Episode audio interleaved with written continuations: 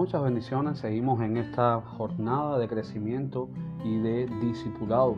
En esta ocasión estamos con la lección número 3 que se titula así, la oración.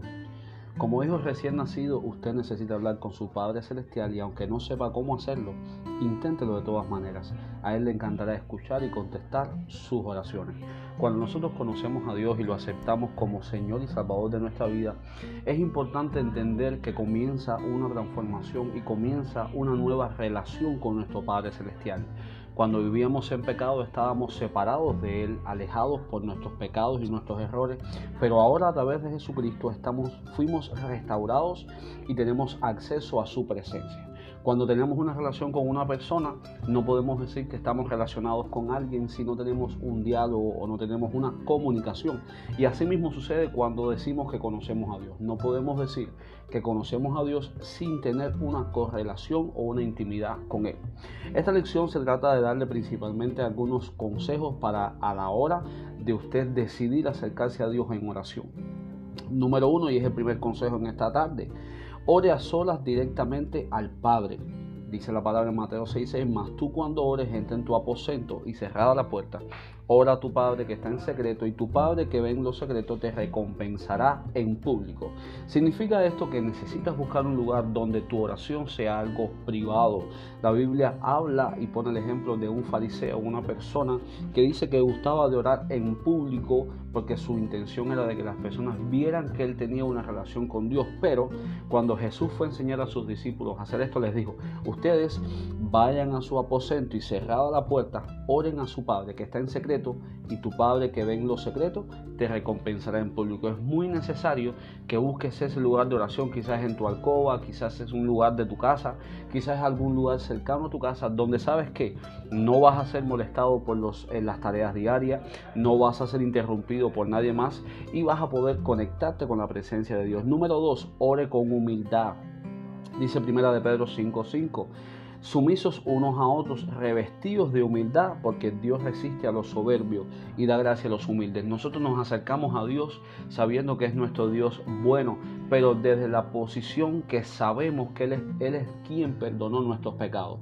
Nosotros no vamos a nuestro Padre y le decimos, oye, tú tienes que hacer esto, tienes que darme lo otro, porque eso no es una actitud de humildad. Una actitud de humildad es de una persona que está agradecida porque fue salvado, fue perdonado y todos los días es perdonado por este, este Padre eterno que es nuestro Dios. Y con humildad Él siempre nos va a contestar. Dice, Dios resiste a los soberbios y da gracia a los humildes. Cuando dice la palabra que da gracias a los humildes, está diciendo que el Señor perdona a aquellos que reconocen que necesitan de su presencia. consejo número 3 dice, ore en el nombre de Jesús. Juan 14, 6 dice, Jesús le dijo, yo soy el camino y la verdad y la vida. Nadie viene al Padre sino por mí.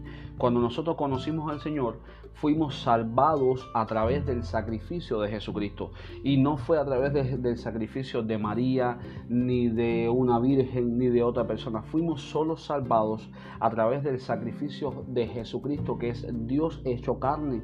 Entonces cuando nosotros oramos en el nombre de Jesús, estamos diciendo, Padre, por el acceso que nos diste a través de Jesucristo, hoy pedimos esto, hoy declaramos lo otro, porque tú pagaste el precio de nuestras vidas. Y cuando decimos en el nombre de Jesús estamos diciendo que ese sacrificio es legal sobre nuestras vidas. Dice Juan 14, 13 y 14 dice, y todo lo que pidieres al Padre en mi nombre lo haré para que el Padre sea glorificado en el Hijo.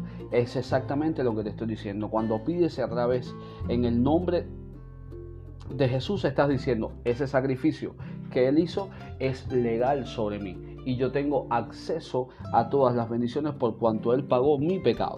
Número 4. Ore con una conciencia limpia.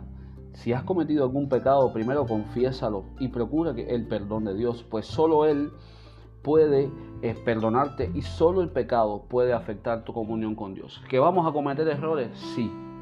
Tengo que decirte, hijo o hija que estás escuchando esto, sí vamos a cometer errores, sí podemos equivocarnos, pero la Biblia habla de que los que practican el pecado, ¿y qué significa practicar el pecado? Bueno, aquellos que conscientemente saben que es malo y siguen haciendo lo malo por, para agradar a su carne. Pero aquellos que se esfuerzan por vivir una vida en pureza y santidad, claro que pueden cometer errores por nuestra naturaleza, pero para eso existe el arrepentimiento.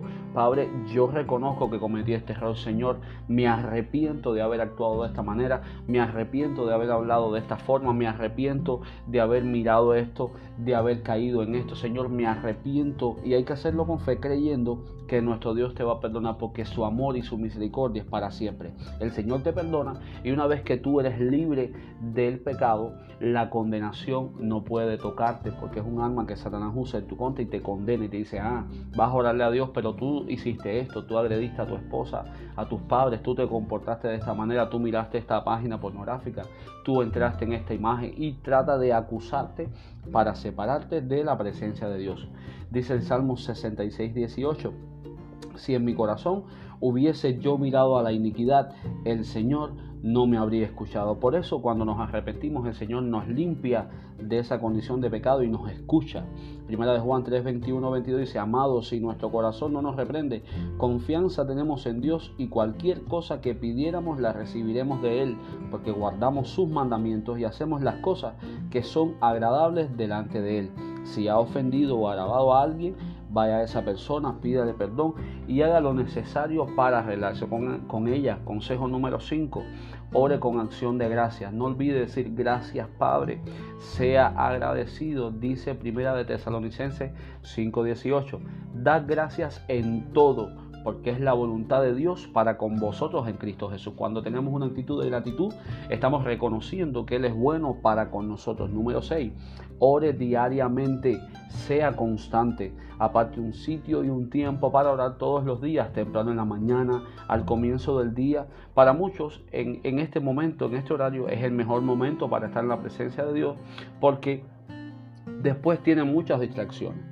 Y lo hemos visto muchas veces que nos vamos a trabajar durante el día y después decimos, oramos en otro momento, pero cuando llega ese momento no podemos porque estamos ocupados en otras cosas y se nos va el día y muchas veces llegamos a la cama ya cansados y ni siquiera oramos para darle gracias por el día. Por eso es mejor sacar la prioridad y orar lo antes posible para no perder esa oportunidad diaria. Número 7, ore con fe, apoyados en la bondad de Dios y su amor sin límites, afirmados con, en su poder, pues nada es imposible para Dios, descansando en sus promesas que son para ti, hijo, hija, que como parte de su herencia espiritual. Recuerde que Dios siempre cumple lo que ha prometido, pues es un Dios fiel y verdadero. O sea, Dios prometió estar contigo, Dios prometió guardarte, Dios prometió darte sus promesas, por eso necesitas fe.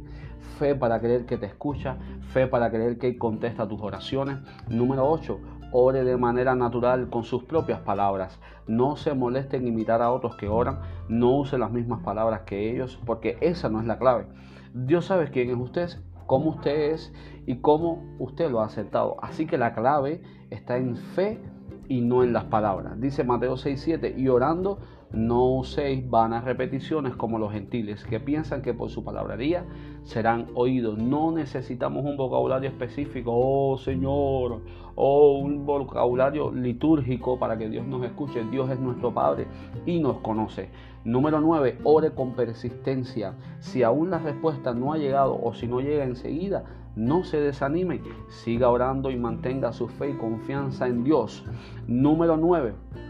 Este punto es importante porque mm, estamos acostumbrados a que las cosas sean en el tiempo que nosotros queremos y en ocasiones dejamos de orar porque no vemos la respuesta, pero necesitamos ser persistentes, ser insistentes, seguir clamando porque el Señor a su tiempo dará las respuestas. Y número 10, ore con otros. Es una experiencia hermosa y reconfortante, unirse a otros, a orar con otros hermanos que comparten su fe y su amor a Dios. La comunión con otros edificará su vida, dice Mateo 18:20, porque donde están dos o tres congregados en mi nombre, allí estoy yo en medio de ellos. Jesús oraba con sus discípulos y oraba solo. Cuando tú entiendes el principio de la oración, siempre buscarás tener relación con tu Padre. Cuando tú entiendes la oración, nunca te sientes solo, nunca te sientes defraudado, nunca te sientes abandonado, porque Dios está pendiente a tu oración. Escrito está que sus ojos están sobre ti y sus oídos están atentos a tu clamor. Así que te bendigo con la gracia de orar y con fe para clamar delante de tu Padre Celestial y para recibir sus promesas y sus bendiciones. en el nombre de Cristo Jesús. Amén.